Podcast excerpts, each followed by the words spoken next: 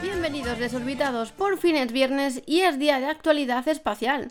Hoy os contaré el lanzamiento de ULA con satélites de la NOAA, el proyecto de Indra para controlar el espacio, qué pasará con la misión ExoMars tras el conflicto ruso, OneWeb cancela todos sus lanzamientos desde Baikonur y la misión Ariel de la Agencia Espacial Europea.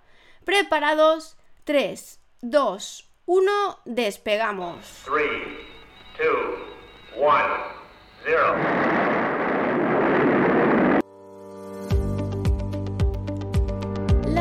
y ULA lanzaron con éxito este martes el GOESTE, el tercero de una serie de satélites meteorológicos de próxima generación para la Administración Nacional Oceánica y Atmosférica NOAA a bordo de un cohete Atlas V desde la estación de la Fuerza Espacial de Cabo Cañaveral. Si bien el trabajo principal de los satélites de la serie GOES-R es ayudar con la predicción del clima, estos satélites producen observaciones que también ayudan con la ciencia de la NASA. El satélite brindará una cobertura continua del clima y las condiciones ambientales peligrosas en el hemisferio occidental.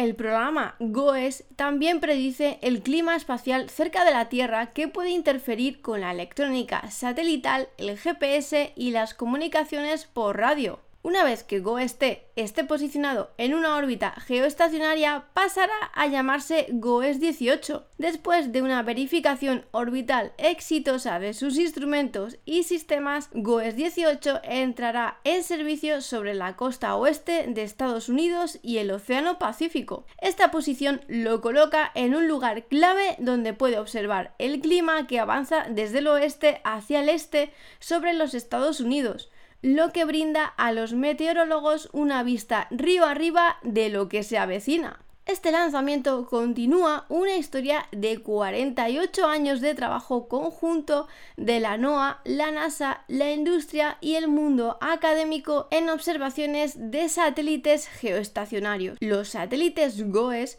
traen nuevas capacidades avanzadas para ayudar a los pronosticadores a monitorear y predecir mejor las condiciones ambientales peligrosas como huracanes, tormentas eléctricas, inundaciones e incendios. El Centro de Vuelo Espacial Goddard de la NASA en Maryland supervisa la contratación de la nave espacial y los instrumentos GOES-R y construyó el instrumento magnetómetro para GOES-T así como para el futuro satélite GOES-U, el programa de servicios de lanzamiento de la NASA con sede en el Centro Espacial Kennedy de la agencia en Florida, proporcionó la gestión de lanzamiento de la misión. NOAA supervisa el programa de la serie GOES-R a través de una oficina integrada NOAA-NASA, administrando el sistema terrestre, operando los satélites y distribuyendo sus datos a usuarios de todo el mundo. El lanzamiento de la misión ExoMars 2022, un proyecto conjunto de Roscosmos y la ESA, previsto para finales del próximo mes de septiembre, es visto como muy poco probable por la agencia europea, a la vista del clima surgido con ocasión de la invasión rusa de Ucrania. En una declaración institucional de la Agencia Espacial Europea tras una reunión con sus Estados miembros este lunes sobre la cooperación con Rusia, la Agencia Europea señalaba que las sanciones y el contexto más amplio hacen que un lanzamiento en 2022 sea muy poco probable. Con respecto a la campaña de lanzamientos de Soyuz desde el puerto espacial europeo en la Guayana francesa, la ESA ha tomado nota de la decisión de Roscosmos de retirar su fuerza laboral de Kourou, en consecuencia, evaluarán para cada carga útil institucional europea bajo su responsabilidad el servicio de lanzamiento adecuado en función de los sistemas de lanzamiento actualmente en funcionamiento y los próximos lanzadores Vega C y Ariane 6. Tras lamentar las bajas humanas y las trágicas consecuencias de la guerra en Ucrania, la ESA indica que está dando absoluta prioridad a la toma de decisiones adecuadas,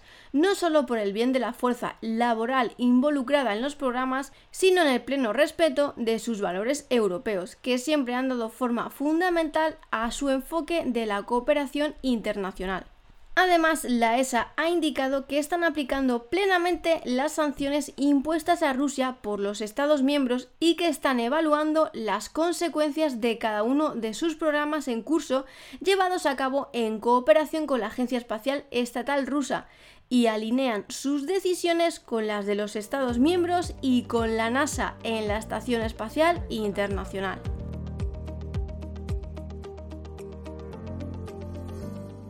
La Comisión Europea y el alto representante de la Unión han expresado recientemente en una comunicación conjunta al Parlamento y el Consejo la necesidad urgente de desplegar una infraestructura de gestión del tráfico espacial.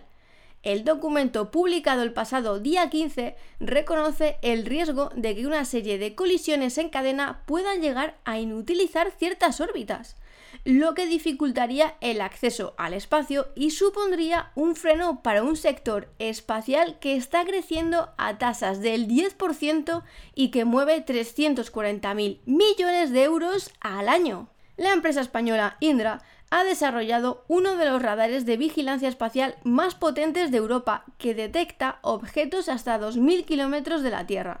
Este sensor forma parte del Sistema Español de Vigilancia y Seguimiento Espacial, que facilita datos al Sistema de Vigilancia Espacial Europeo, componente clave sobre el que se desarrollará el futuro sistema de gestión de tráfico de satélites. Indra lidera al mismo tiempo el desarrollo de grandes centros de mando y control estratégicos para la defensa en Europa y trabaja en varios proyectos de New Space, centrados en el lanzamiento de grandes constelaciones para proveer diferentes servicios comerciales.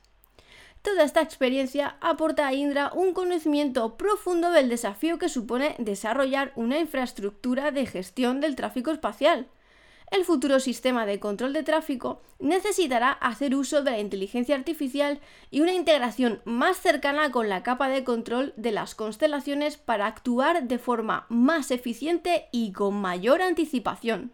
El alto representante de la Unión Europea, Josep Borrell, aseguró que están aseguró que están detectando cada vez más ejemplos de comportamientos irresponsables y hostiles en el uso del espacio, y señaló que las operaciones militares y la conciencia situacional en defensa dependen de capacidades suministradas desde el espacio. Indra cree que un sistema de gestión del tráfico espacial resulta de vital importancia para reforzar la seguridad de los activos críticos para la defensa que Europa tiene en el espacio la Unión Europea se ha marcado el objetivo de desarrollar un sistema propio que asegure su autonomía pero que sea interoperable con el de sus principales socios en un esfuerzo por contribuir a la transparencia y confianza global.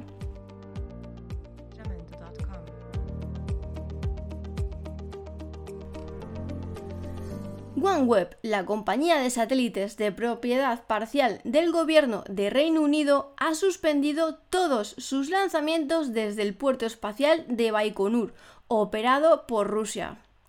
La empresa esperaba enviar 36 naves espaciales en un cohete Soyuz desde el cosmódromo de Kazajstán, pero la misión se vio envuelta en las consecuencias de la invasión de Ucrania.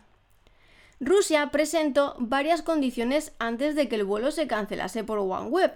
Estas incluían una garantía de que las Fuerzas Armadas no utilizarían los satélites y que Rusia también quería que el gobierno de Reino Unido se deshiciera de las acciones de OneWeb, un ultimátum que fue firmemente rechazado por el secretario de Negocios de Reino Unido la empresa espacial de Reino Unido recibe una inyección de efectivo de 500 millones de dólares. Y tras esto, el directorio de OneWeb votó por suspender todos los lanzamientos futuros desde Baikonur. Había estado planeando una serie de vuelos desde el cosmódromo este año para completar su constelación de Internet de banda ancha en el cielo. La firma ahora trabajará con su socio francés Ariane Space para encontrar viajes alternativos en sus cohetes. Sin embargo, esto no será nada fácil. Hay una escasez de vehículos disponibles en la clase que necesita OneWeb. La compañía tiene actualmente 428 naves espaciales en órbita. Esto es suficiente para proporcionar conexiones a Internet en el espacio por encima de los 50 grados norte, pero se requieren cerca de 650 satélites para ejecutar un servicio verdaderamente global. Suponiendo que el lanzamiento planeado para hoy viernes se cancele, surge la pregunta de qué sucederá con los 36 satélites. Estos siguen siendo propiedad de OneWeb, pero no está claro cómo podrían devolverse. Y es que actualmente no hay personal de OneWeb en Baikonur para organizar un envío. Las instalaciones de fabricación de la compañía se encuentran en Florida, donde la línea de producción puede producir dos satélites por día, por lo que podrían reemplazarse rápidamente si se obtienen cohetes alternativos.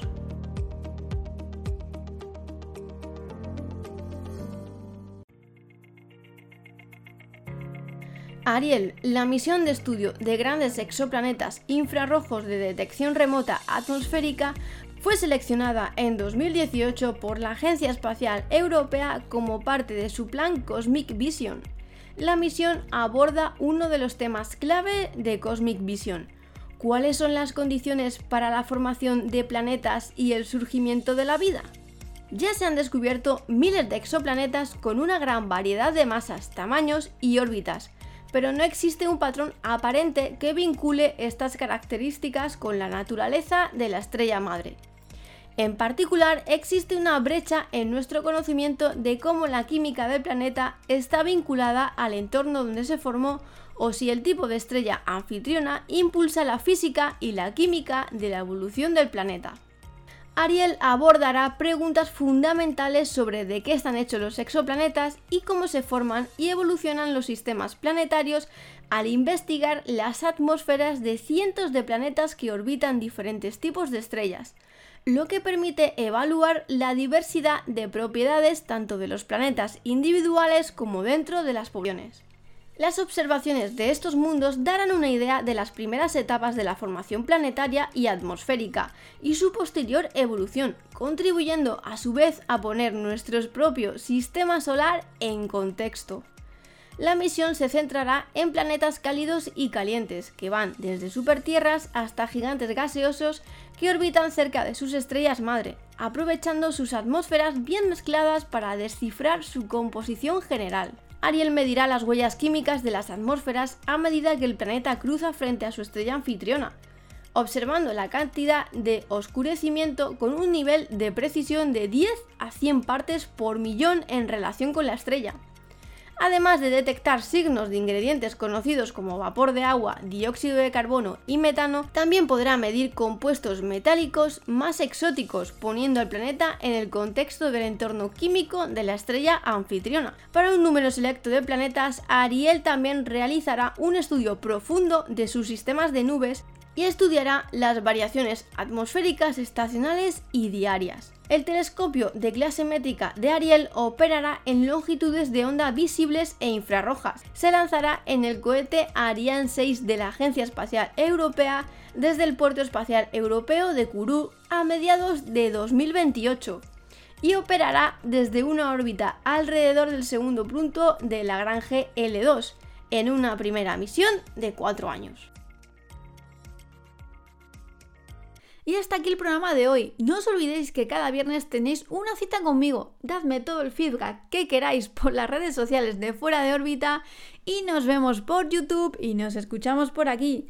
Hasta la semana que viene, desorbitados.